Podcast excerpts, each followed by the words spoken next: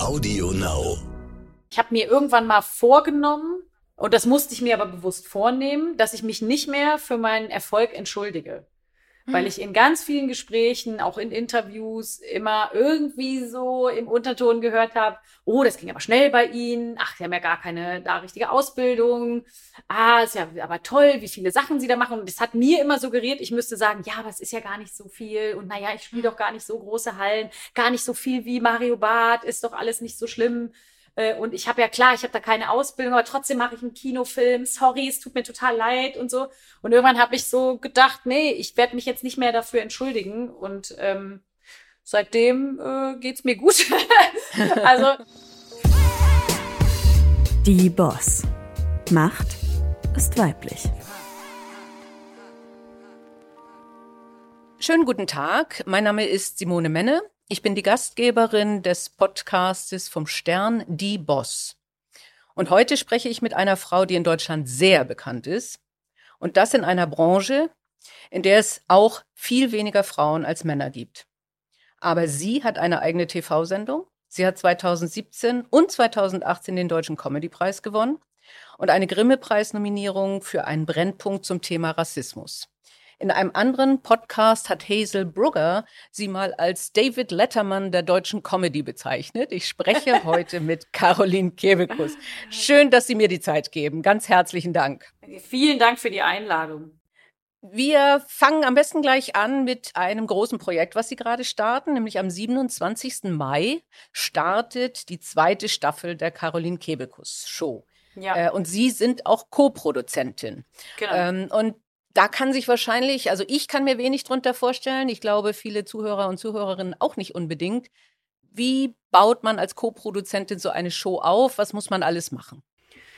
Also man ist eigentlich so in alle Fragen mit involviert, äh, in die man vielleicht nicht involviert wäre, wenn man jetzt, äh, sage ich mal, einfach nur mh, bei, bei, bei dieser Sendung engagiert ist als Darsteller oder so. Ne? Mhm. Also wie viel Budget wollen wir dann noch für das Bühnenbild ausgeben? Wollen wir lieber da ein bisschen was wegnehmen und dafür aber in was anderes investieren? Wollen wir, ja, mit was für Leuten arbeiten wir zusammen? Wo arbeiten wir?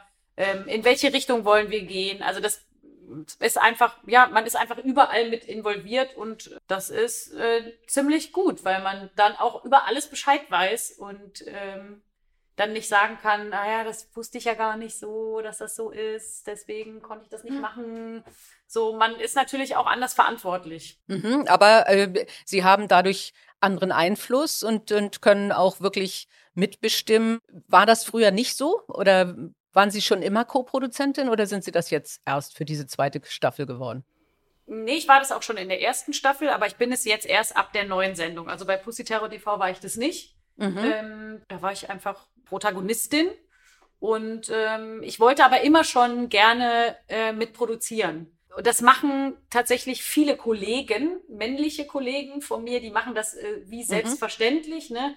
Da ist zum Beispiel äh, Bastian Pastewka, der eine Firma gegründet hat, der mitproduziert bei seinen Sachen. Anke, Anke macht's gut, ist jetzt eine Frau, das ist jetzt ein schlechtes Beispiel für das, was ich sagen wollte. Aber ich habe immer das Gefühl, dass es so bei Männern ist es so klar, ne, klar, das wird ja gemacht und so. Und ich hatte irgendwie sehr lange so das Gefühl, ah, ich weiß nicht, ob ich das mir jetzt rausnehmen kann. Ist das nicht zu viel? Will ich da nicht zu viel? Und ähm, ich will ja auch keinem vor den Kopf stoßen, weil wenn ich jetzt meinem aktuellen Produzenten sage, ey, ich will bisschen von deiner Kohle abhaben, ist das nicht zu viel? Aber irgendwann dachte ich so, na ja, aber alles, was an Geld generiert wird, und das ist ja nun mal auch ein Geschäft, was wir da machen, Klar. das wird ja generiert ähm, auf meinen Nacken sozusagen. Ne? Das bin ja ich. Also die Sendung steht und fällt ja mit mir. Und warum mh, sollte dann nicht ich auch diejenige sein, die am meisten profitiert? Ne? Also warum Ja. sollte jemand anders am meisten davon profitieren? Das ist irgendwie Quatsch. Und das habe ich mh, sehr lange so gemacht, dass andere Leute mehr profitiert haben. Und jetzt bin ich, ähm, das hat aber auch mit meiner neuen ähm, Agentin oder neu ist sie jetzt nicht mehr so, aber ähm, ich habe das Management gewechselt und mit ihr zusammen habe ich die Firma gegründet und ähm, das hat natürlich auch nochmal was damit zu tun, wenn jemand dabei ist, der sagt, ey, wir machen das jetzt, das ist total wichtig, das macht uns unabhängig und so, dann ist das natürlich einfacher, das so zu machen. Aber das war für mich ein super Schritt und ähm, ich bereue das auch nicht.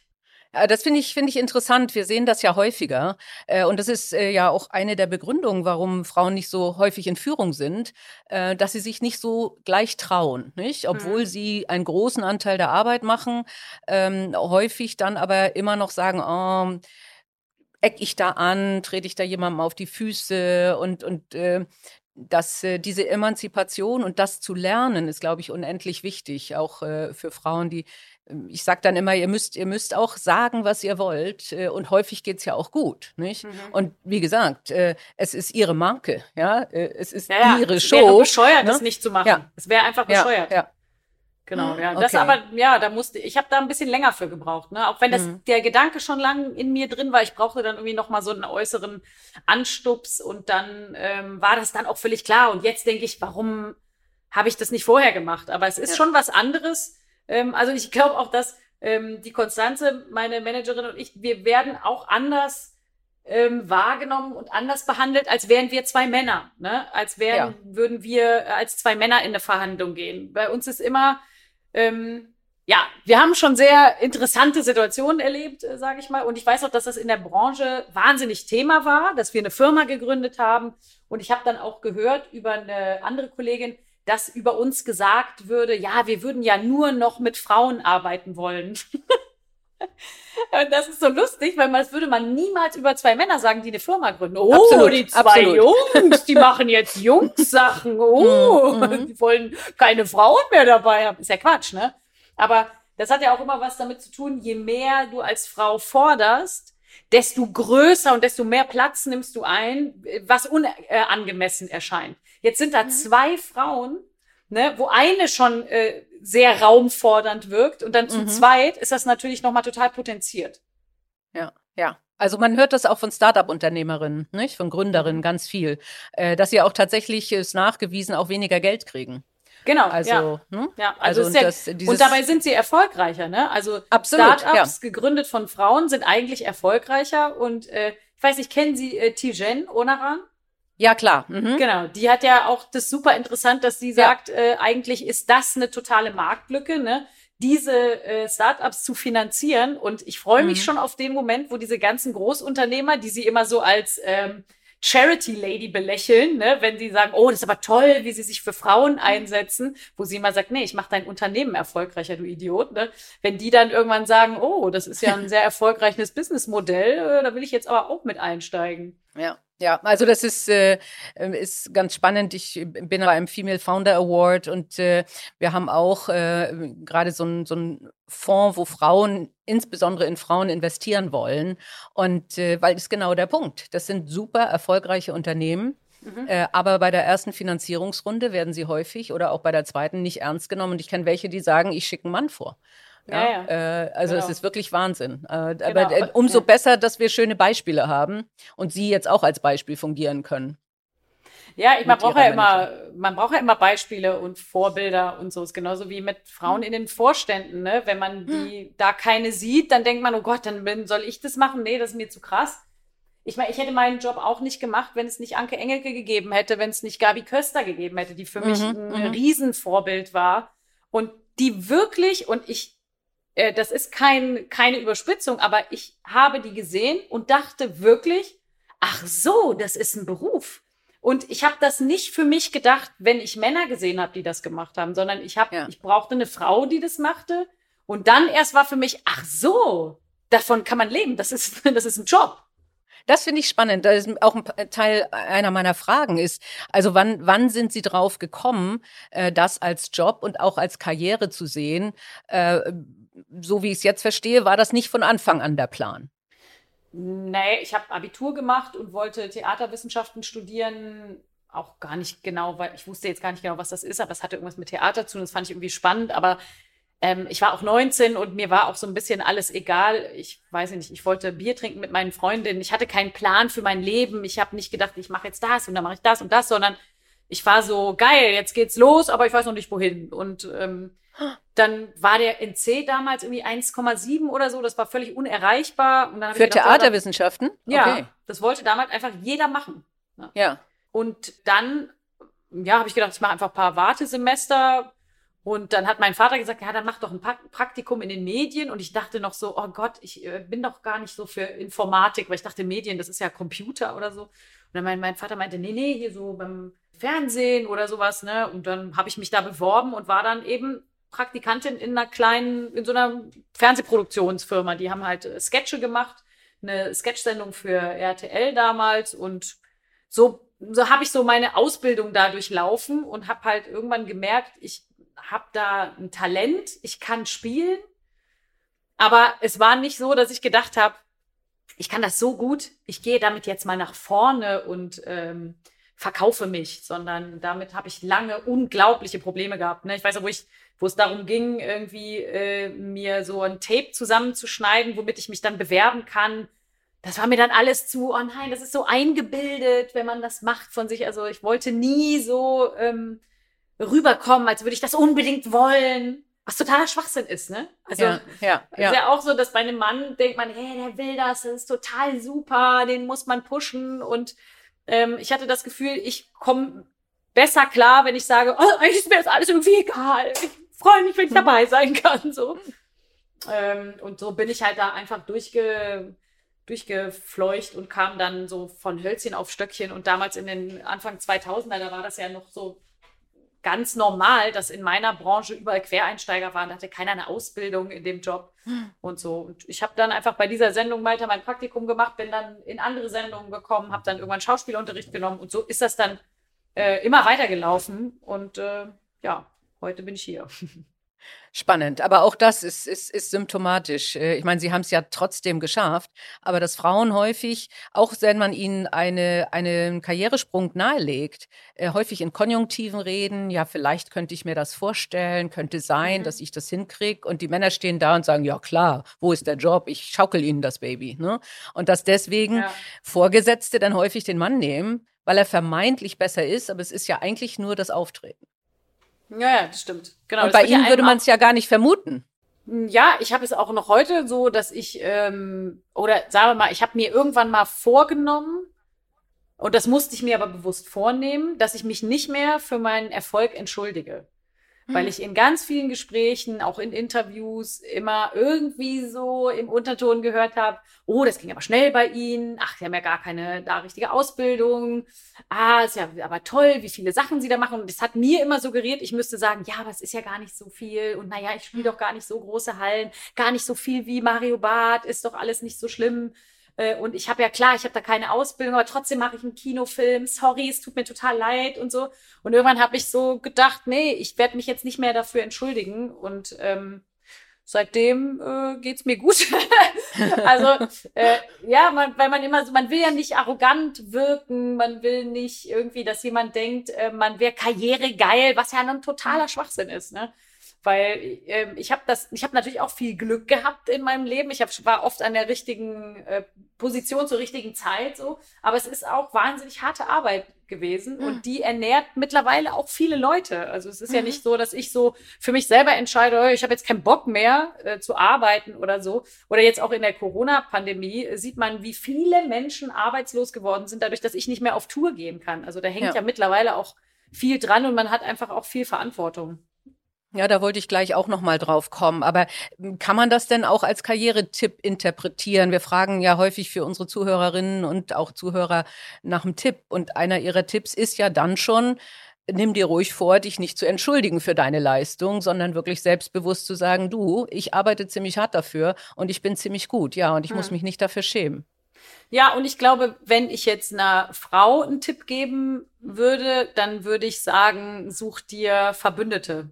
Such mhm. dir, ähm, such dir Vorbilder und such dir ähm, andere Frauen, die, ähm, die was ähnliches machen wollen und verbündet euch, ne? Sprecht euch ab. So, das ist ja was, was es ähm, sowieso viel zu wenig gibt und was auch in meiner Branche, weil wir ja angeblich so wahnsinnig wenig sind, ähm, man kämpft immer um so wenige Plätze. Ne? Also mhm.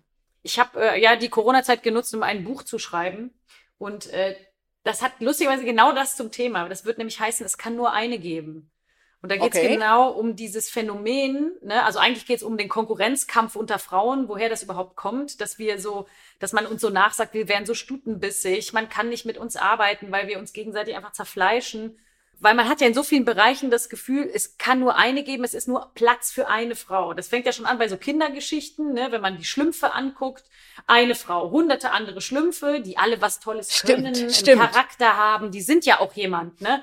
Der, der starke Schlumpf und der Tortenschlumpf und der Bauschlumpf und ein Schlumpf ist sogar, glaube ich, der dumme Schlumpf, der ist einfach dumm, ne? Und Schlumpfine ist ja nix. Die ist ja einfach nur die, Die ist Frau. nur blond. Genau. Mhm. Aber die verkörpert quasi alles an Frau. Also, ne, oder das geht ja durch alles durch. Das, äh, allein wenn man sich Märchen anguckt, die Prinzessinnen, die sind immer allein, die haben nie Freundin, nie Gefährtin, die sind immer die, die zu erobernde, schöne, auch sehr dumme. Das muss man auch, die schaffen es ja nicht allein, da muss sowieso mal der Prinz kommen. Oder ähm, Kindergeschichten wie TKKG oder so, ne, wo immer diese Pseudo eine Frau ist. Und so hat Ja. man so das Gefühl, das ist so dieser Korridor für Frauen ist wahnsinnig eng geschnitten. Und eigentlich gibt's immer nur Platz für eine. Und wir müssen eigentlich total darum kämpfen, die eine zu werden. De- Und deswegen verbrüdern wir uns eher mit Männern als mit Frauen, Aha, weil die könnte aha. ja nachher uns diesen einen Platz streitig machen. Und dass Mhm. das eigentlich totaler Schwachsinn ist. Und dass wir Nehmen Sie es auch noch so wahr? Also, der, dass das die Stories genauso sind, bestätige ich. Äh, es gibt ja auch äh, äh, Statistiken, also wie oft Frauen in Filmen miteinander reden. Ganz selten, Mhm. Ja, nicht? Die reden immer genau. nur mit den Männern. Also da mag es zwar vielleicht zwei Frauen geben, eine böse und eine gute, aber Mhm. äh, die reden nicht miteinander, sondern immer nur mit den Männern. Also die Redeanteile sind massiv. Und im wahren Leben gibt es das, das stimmt, aber ich finde auch sehr, sehr viel positive Netzwerke, wo Frauen sich wirklich bestätigen. Genau, das ist aber, finde ich, so ein neues Phänomen. Ne? Also Mhm. in, als ich angefangen habe, gab's das nicht. Ne? Jetzt gibt's, haben Kolleginnen von mir äh, Sisters of Comedy gegründet, so ein Netzwerk für, für Komikerinnen. Aber es ist heute immer noch so, dass wenn ich jetzt in das Line-Up gucke von einer Mixed-Show, wo verschiedene Comedians auftreten, dann habe ich ganz selten zwei Frauen. Und als ich Ja. angefangen habe, war es auch so, dass wenn ich gefragt habe, kann ich bei euch in der Show auftreten und die hatten noch drei Plätze frei, sagen wir mal von fünf, dann haben die aber ganz oft gesagt, ah, schade, Caro, wir haben schon eine Frau. Okay. Dabei waren ja Okay. noch drei Plätze frei. Dann habe Mhm. ich gedacht, ach Mhm. so, aber dann müsstet ihr noch eine, einen Hund und ein Pferd einladen. Was ist denn? Ist ja Quatsch, ne? Ja. Ähm, und ich habe das damals nicht hinterfragt. Also ich habe dann Mhm. gedacht, ja, stimmt, das ist halt so, ne? Oder weil in meinem alten Management gab es auch so eine Policy, äh, dass man nur eine Frau in der Agentur haben darf, weil das ist ja dann sonst schwierig und so. Und da habe ich gedacht, ja, das ist halt so, ne? Das macht man so. Und ich finde schon, dass es im, also es ändert sich natürlich viel, aber dieses Phänomen, dass immer nur die eine, die, die tollste Auserwählte, oder dass er auch dazu führt, dass viele Frauen sagen, ach, da ist schon eine. Ah, nee, dann lieber nicht und so. Also ich glaube schon, dass es unter Frauen immer noch äh, nicht so selbstverständlich ist, zu Netzwerken wie für, wie für Männer. Achten Sie da drauf? Also ich habe, äh, ich muss, ich muss mich jetzt outen. Ich hatte nie eine Show von Ihnen gesehen. Äh, Okay. Ich sag vielleicht, äh, ne, also weil, weil ich einfach dachte, oh Gott, das ist irgendwie so so platte Comedy, die nichts Ja. für dich ist. Ich habe auch keinen Fernseher. Als ich jetzt mich vorbereitet habe, habe ich festgestellt, eins habe ich doch gesehen und zwar Rassismus.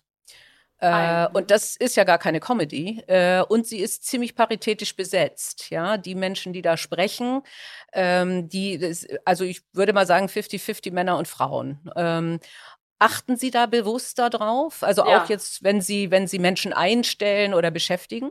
Ja, Mhm. auf jeden Fall. Also bei meinen AutorInnen hat sich das ergeben, dass tatsächlich äh, Männer, Frauen, an nee, wir sind mehr Frauen, fällt mir gerade auf. Ich bin ja auch Autorin der Sendung, deswegen sind wir mehr Frauen. Aber das hat Mhm. sich eher ähm, ergeben, vielleicht unbewusst, aber wir achten schon in der Firma darauf, dass wir da gleichberechtigt besetzen, auch in der Gästeauswahl und so. Das schon, ja. Wir versuchen darauf Ja. zu achten. Ja. Ja, aber es ist ja auch er erwiesen, dass äh, Diversität es alles reicher macht und besser macht und ähm, erfolgreicher macht. Ne?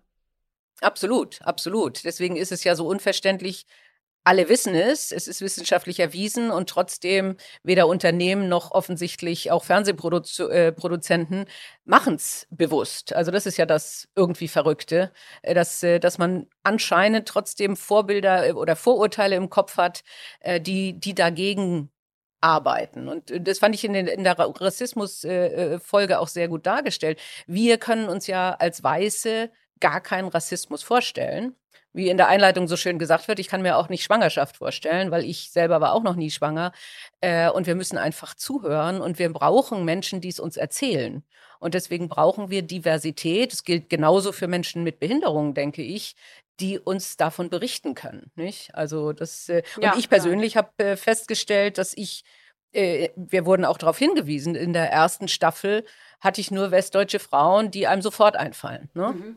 Aha, also das, okay. äh, ne, ich hatte, ich hatte wirklich äh, in, in Ostdeutsch hatte ich ein blindes blindes Blickfeld. Ja, ja man ist also. ja auch nur in seiner, man ist ja in seiner Bubble gefangen und hm. die, die zu verlassen ist ja auch immer ähm, irgendwie ein Akt, ne, für jeden. Ja. Also das ist ja, ja. normal. Aber ich glaube, wenn man sich darüber bewusst ist und mal selber guckt, hä, krass, mit wie vielen Frauen arbeite ich eigentlich? Und mhm. wenn ich über Gäste nachdenke, wie viele Frauen fallen mir denn ein, wenn ich jetzt mal genau über Frauen nachdenke, wäre das mhm. nicht äh, eine Idee, da auch mal in eine Frauenrichtung zu denken. Und ich finde, jetzt fällt es schon total auf, wenn man irgendwo ein Line-up sieht oder ein Bild von Politiker ähm. Ansammlungen und dann mhm. sieht man direkt, das sind nur Männer. Also ich ja. finde, man hat jetzt ja. so, einen, so einen Blick dafür, dass man direkt denkt, das ist doch Komisch. Da ist was falsch, genau, genau. Das finde ich, äh, da, da haben viele Aktionen äh, wirklich geholfen, äh, um das auch, auch deutlich zu machen, auch von männlichen Feministen, die einfach mhm. auch dann auf Twitter oder so genau solche Fotos dann auch zeigen, nicht? Also legendär natürlich dieses, dieses Seehofer-Foto äh, aus dem Innenministerium, nicht? Mhm. Wo man dann sofort sagt, ey, das kann doch nicht funktionieren. Ne? Naja, genau. Kommen wir nochmal auf äh, Corona. Äh, Sie hatten es ja. eben schon gesagt. Was, was bedeutet Corona äh, für Sie, für die Menschen, die Sie beschäftigt haben. Sie haben sich ja auch eingesetzt bei Alarmstufe Rot und bei Backstage-Helden. Äh, und, und wir stellen, glaube ich, alle derzeit fest, obwohl es jeder beklagt, dass Kultur am wenigsten eine Rolle spielt in all den Diskussionen in der Politik. Hm. Wie sehen Sie das? Wie, was bedeutet es direkt für Sie? Also normalerweise ist das meine Haupteinnahmequelle, aber auch meine Hauptbeschäftigung ist eben auf Tour sein, auf Bühnen unterwegs sein mit meiner Crew. Wir sind eine 20-köpfige Crew. Wir haben Ton und Licht dabei. Das wird alles aufgebaut. Das wird wieder abgebaut. Wir haben unser Merchandise dabei. Das ist, wir haben sogar eine eigene Küche dabei. Wir haben jemanden, der für, der für uns kocht und so. Das ist ein riesiger Apparat. Und das sind ähm, Menschen, die ich teilweise bei Firmen anstelle, die zum Beispiel Stagehands vermieten. Ne? Das sind einfach alle mhm. Jungs, die äh, und Mädels, die die ganzen Traversen dann einpacken oder das Licht aufhängen oder wieder abbauen. Also diese, die genau wissen, wie packe ich das zusammen, damit das wieder da reingeht und so. Und davon haben, glaube ich, jetzt in Deutschland fast alle Firmen dicht gemacht. Also die mhm. haben alle ihre Leute entlassen. Das heißt, wenn ich jetzt morgen auf Tour gehen würde, ich müsste vielleicht dann jeden privat anrufen und fragen, ob er Zeit hätte. Ja. Weil ähm, es gäbe jetzt diese Infrastruktur einfach nicht mehr, ne, die, die es uns vorher ganz einfach gemacht hat. Und viele davon, wir sind ja auch in Kontakt, ähm, haben Umschulungen gemacht, haben ähm, weiß ich nicht, einer arbeitet im Landschaftsbau, einer in der Firma von seinem Vater, einer ist jetzt Altenpfleger, der hat gesagt, ich komme nicht mehr zurück, das ist mir zu unsicher. Mhm. Ähm, was ja auch verstehen kann. Ne? Also die Frage ist auch, wie viele sind noch da? Und ja, ähm, ja teilweise ging, geht's denen an die Existenzen, weil ja. die durch diese ganzen Auflagen dann äh, durch dieses Raster fallen und dann doch nicht zu denen gehören, die irgendwie antragsberechtigt sind und die dann einfach an ihre Altersvorsorge müssen, die die wirklich über Jahre aufgebaut haben, sich angespart haben, ein kleines Haus sich gekauft haben mit ihrer Familie und jetzt, das ist so gemein, dass die jetzt eben das, was die sich angespart haben, was sie sich erarbeitet haben, da, dass sie das einfach jetzt aufbrauchen müssen, bevor man ihnen hilft. Mhm. Ne? Und das sind Menschen, die dann auch noch belächelt werden für ihre Berufswahl. Ne? Nachher ja. selber schuld, äh, äh, wenn du irgendwie Licht bei Veranstaltungen machst oder so.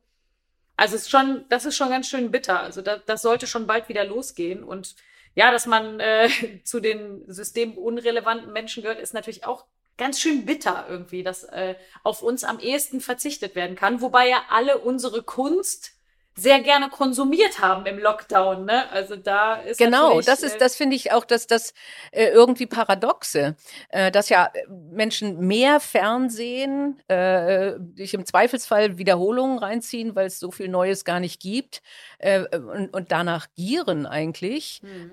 aber trotzdem wird so wenig getan. Also das ist schon und und auch auch nicht unbedingt rational, aber ich will das auch nicht vertiefen, weil es wird schon zu viel über, Ja, über ja, ja.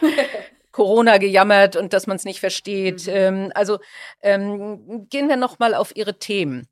Also ich habe jetzt, jetzt bin ich ja eifrige Kebekus-Guckerin. Ah, sehr Äh, gut. ja, ja, also das äh, habe ich jetzt gemacht und, und fand sehr gut. Also ich habe äh, Maria 2.0 geguckt, Rassismus schön. hatte ich schon gesagt, Fast Fashion, 60. Geburtstag der Pille. Und was mir aufgefallen ist, das, was ich eigentlich dachte, nämlich, dass Mhm. das so derber Humor ist, Schenkelklopfen, das ist es ja genau nicht. Und deswegen fand ich den David Letterman-Vergleich gar nicht schlecht oder Saturday Mhm. Night Show-Vergleich, weil sie sind ja sehr faktentief und aufklärerisch tätig Mhm. äh, mit Sachen, die einen, mit Themen, die einen nachdenklich machen, auch, äh, denke ich ja, sehr bewusst nachdenklich machen und vielleicht dann eben auch Einfluss nehmen, zum Beispiel darauf, kaufe ich mir jetzt das 50. T-Shirt für 2,99. Ja. Ja. Ähm, wie recherchieren Sie das und wie kommen Sie auf die Themen? Also erstmal habe ich natürlich ein super Team dabei Mhm. und ähm, da wird die, also es gibt einfach Leute, die Sachen für uns super recherchieren. Wir haben eine tolle Arbeitsplattform. Wir machen viel online. Wir haben da so eine Plattform, wo wir alles eintragen können und checken lassen können und das ist natürlich heute ganz anders. Ne? Früher musste man alles ausdrucken und verschicken und dann, ähm, das geht dann natürlich heute alles total easy. Und ich arbeite einfach mit äh, Leuten zusammen. Wir produzieren die Sendung ja mit der Bild- und Tonfabrik zusammen, mit äh, Philipp Käsbohrer. Und das sind Leute, die haben einfach Bock, gutes Fernsehen zu machen. Mhm. Und das ist wirklich, das ist so eine Offenbarung, mit diesen Leuten zu arbeiten. Weil da ist keiner satt. Da ist keiner sitzt in seinem Sessel und sagt, ach, wohin mit den Millionen, ne? Die wollen gutes Fernsehen machen und alle, die da sitzen, sind sich der Verantwortung bewusst, die wir damit haben, ne? Obwohl ich ja immer noch unterhalten will. Also ich habe Ja. auch genug Schenkelklopfer dabei, immer noch und auch äh, sehr viel unter der Gürtellinie, wenn ich will, aber nicht sinnlos. Ne? Also Ja, ich, fi- ja. ich brauchte schon immer einen Anlass und ähm, das ist einfach ein totaler Segen. Und wir haben, wir haben da so eine gute Kombination aus Produzenten und Autoren und Producern, die einfach äh, alle was Gutes machen wollen und denen es nicht um einen schnellen Lacher geht oder ein möglichst aufsehenerregendes, boulevardeskes Thema durch den Matsch zu ziehen, sondern wir finden es immer spannend zu gucken, was, was könnten wir denn zu diesem Thema sagen, was wirklich was bringt. Ne? Also wir haben ganz oft die Diskussion in Besprechungen, dass wir sagen, ja, das ist eine coole Geschichte, das ist auch lustig, das können wir machen, aber was bringt's am Ende? Mhm. Können wir das nicht anknüpfen an irgendeine ähm, Diskussion, einen Aufruf starten? Können wir eine Aktion damit verbinden, die weitergeht? Also bei mir, Maria 2.0 habe ich ja sehr eng auch mit den Initiatorinnen zusammengearbeitet. Wir haben danach noch äh, zusammen Interviews gegeben oder so. Oder wir haben das Thema einfach noch weitergeführt, weil das auch so seltsam ist, wenn man dann einmal so reinhaut äh, bei einem Thema und dann ist man wieder weg und Ja. sagt, nö, das interessiert mich nicht. Ne? Ähm, und es gibt ja so viele Sachen, die, ja, die einfach, wenn man sich thematisch mal ein bisschen Zeit nimmt dafür, ne, wie zum Beispiel für die Pille, das Thema, Themenstück über die Pille, da kamen so viele Sachen bei raus, dass wir gesagt haben, das kann doch nicht sein. Ja. Es kann doch nicht sein, dass an der Pille nicht weiter geforscht wird. Ja, das hat mich auch überrascht. Ja. und wir haben das wirklich überall abklären lassen. Genau wie diese Abbruchsblutung, die nicht sein Mhm. muss, wo ich dann ausgerechnet habe, wie viel ich umsonst schon geblutet habe in meinem Ja. Leben. Und wir haben ja wirklich bestätigt bekommen, die einzigen, die davon profitieren, dass die Pille eine Abbruchblutung äh, Blutung verursacht, ist die äh, äh, Monatshygienenindustrie. Wahnsinn. Das ist doch verrückt. Es ist, ist verrückt. Das ist verrückt. Also und äh, aber da sind wir ja auch wieder bei der Diversität, nicht? Das, äh, was es äh, in der Medizin häufiger gibt, äh, dass äh, das hauptsächlich an an mittelalterlichen weißen Männern erforscht wird oder getestet wird und deswegen bestimmte Sachen nicht funktionieren bei Frauen, weil gar nicht drauf geachtet wird, nicht? Also, aber das finde ich Ja. äh, finde ich wirklich wichtig und Sie haben völlig recht. Ich fand es sehr unterhaltsam äh, und aufklärerisch. Ist das Erfolg für Sie, wenn Sie was bewegen oder ist Erfolg auch die Quote? Wie viel schalten ein? Wie viel sind in der Halle? Also wenn man den Erfolg nicht hat und so viele Leute nicht kommen, Dann hat man auch keinen Einfluss. hm? Ja, das, dann hat man auch nicht so viel Einfluss natürlich. Ich bin eigentlich, denke ich immer, ich habe so ein Glück, dass ich äh, das machen kann, was ich will und die Leute das so annehmen. Ich glaube, ich könnte natürlich viel oberflächlicher auch sein und hätte dann eventuell auch mehr Erfolg, vielleicht sogar auf einem privaten Sender, wenn ich andere Sachen bedienen würde. Das kann schon sein, dass, dass das erfolgreicher wäre. Es gibt auch Leute, die das sagen, dass das so wäre. Ähm, aber ich für mich habe ja auch einen Anspruch und ich habe ähm, ich habe zum Beispiel, als ich klein war, waren meine Eltern wahnsinnige Fans von dem alternativen Karneval, von der Kölner Stunksitzung. Ich weiß nicht, ob okay. Ihnen das was sagt. Aber das sind Nein, ganz, ich bin ja aus Kiel.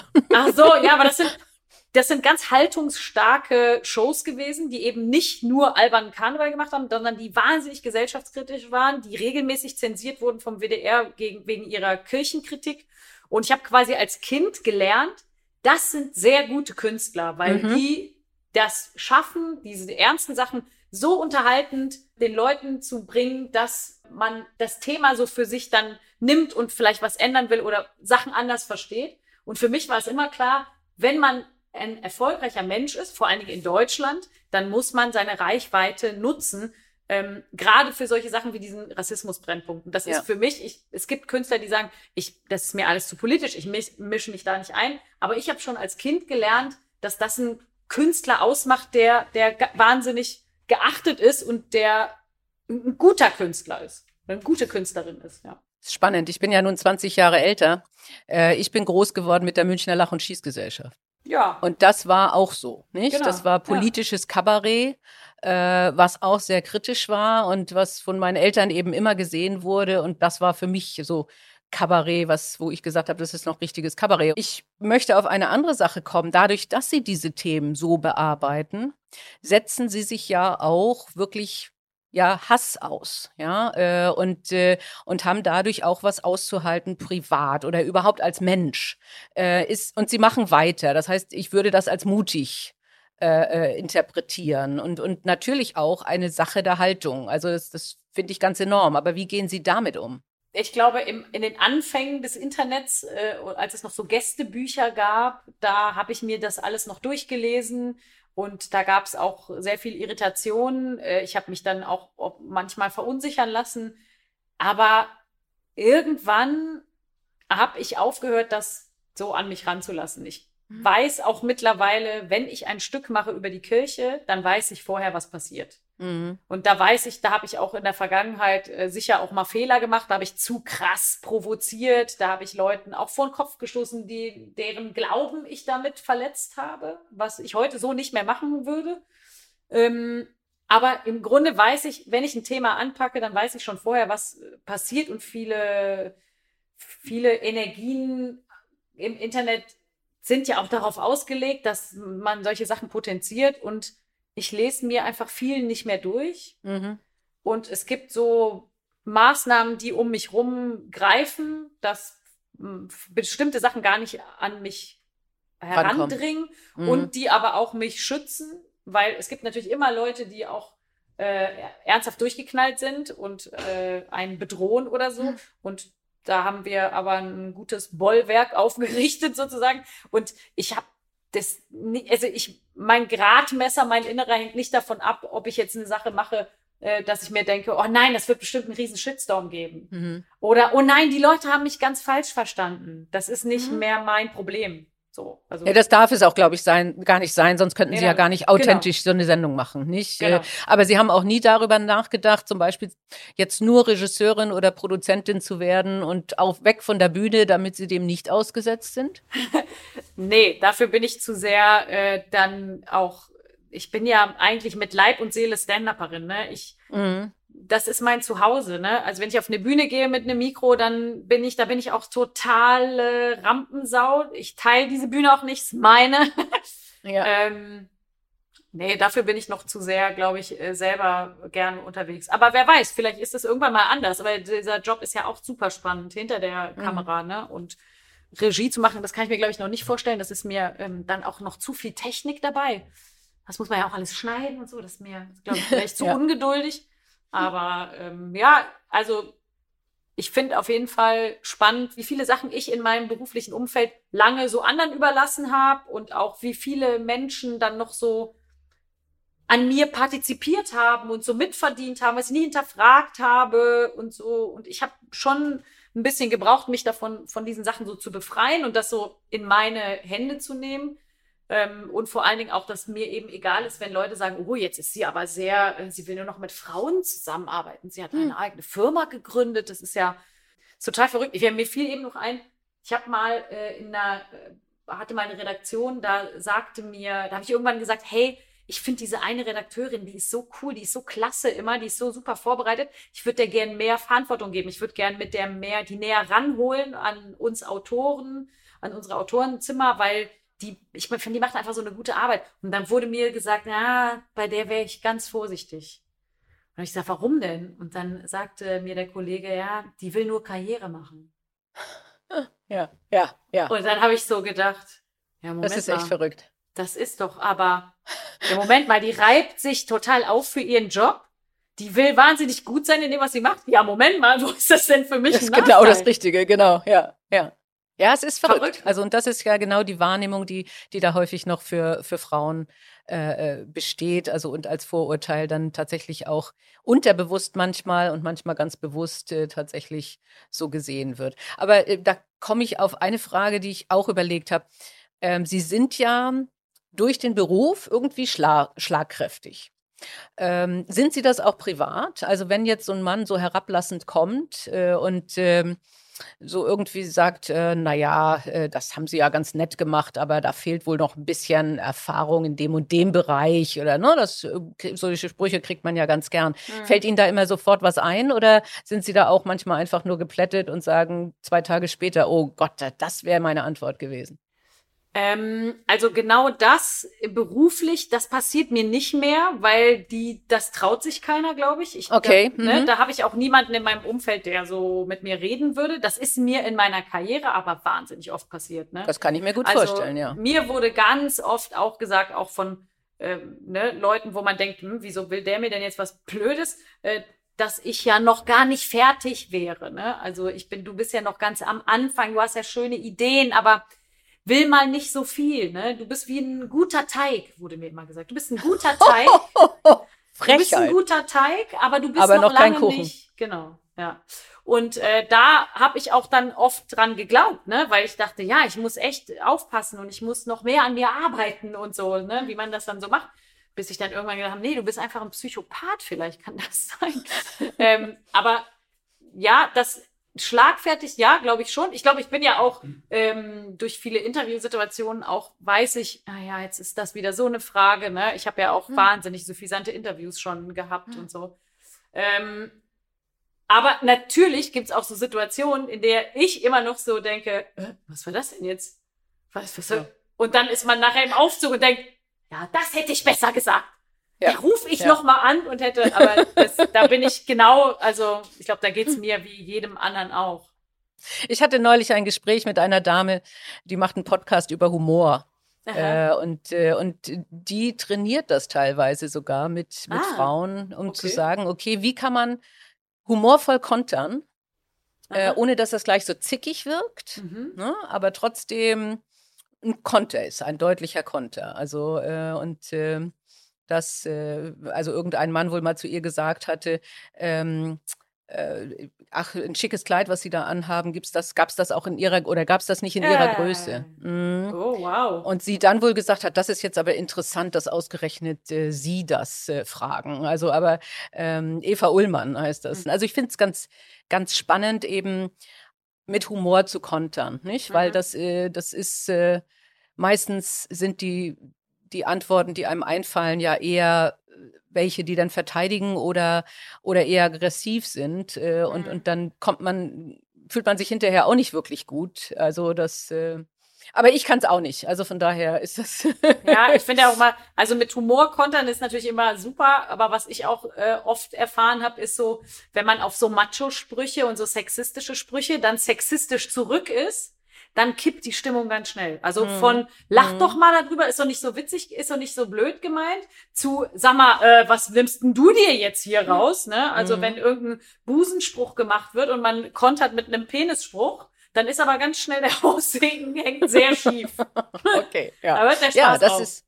das ist dann nicht unbedingt die gleiche Regel, die da gilt, ne? Nee, nee, das stimmt. Mhm, ja. Wir haben vorhin schon über Ihr Buch gesprochen. Das Ja. ähm, hatte ich auch gehört. Ich habe natürlich auch versucht, es zu bestellen, aber es kommt erst im Herbst raus. Aber wenn das ist jetzt ja nun ein Buch, ist das ein ernsthaftes Buch oder ist das unterhaltsam über die Frau, die da alleine irgendwo in der Historie vorkommt oder in, in Comics oder in Filmen? Naja, ich versuche schon ein bisschen zu überlegen, woher kommt das eigentlich, dass wir immer so stutenbissig gelten und dass man ja auch wirklich, also ich habe schon auch Momente ähm, in meinem Leben, erzähle ich dann, wo ich selber äh, einfach dachte, wieso ist denn jetzt da eine andere Frau, Mhm. wo ich selber einfach blöde Gedanken hatte. Und die Situationen sind natürlich total lustig. Also als ich eine meiner besten Freundinnen kennengelernt habe, die mittlerweile eine meiner besten Freundinnen ist, ähm, damals war, es war eigentlich eine ganz lustige Situation, weil meine ganzen Jungsfreunde, ich war ja so eine typische, es kann nur eine geben, ich bin die lustigste, coolste Frau im Jungsfreundeskreis. Ne? Okay. Mhm. Ähm, und die waren damals auf einer Party, auf der ich nicht war. Und dann kamen die wieder und haben gesagt, ey, da war ein Mädel, die war so lustig. Wir haben den ganzen Abend gelacht. Und da war ich erstmal Sauer. vollkommen versteinert. Ich so, was, wieso lustig? Mir scheißegal, ob die gut, also wenn die auch noch, und dann habe ich so versucht rauszukriegen, wie die aussieht, weil ich dachte, okay, wenn die dick ist, okay, okay. Dann kann es Ja. eine dicke Lustige sein. Aber wenn die auch noch, also mein Gott. Und dann habe ich, das, das ist natürlich lustig, wie ich es aufschreibe.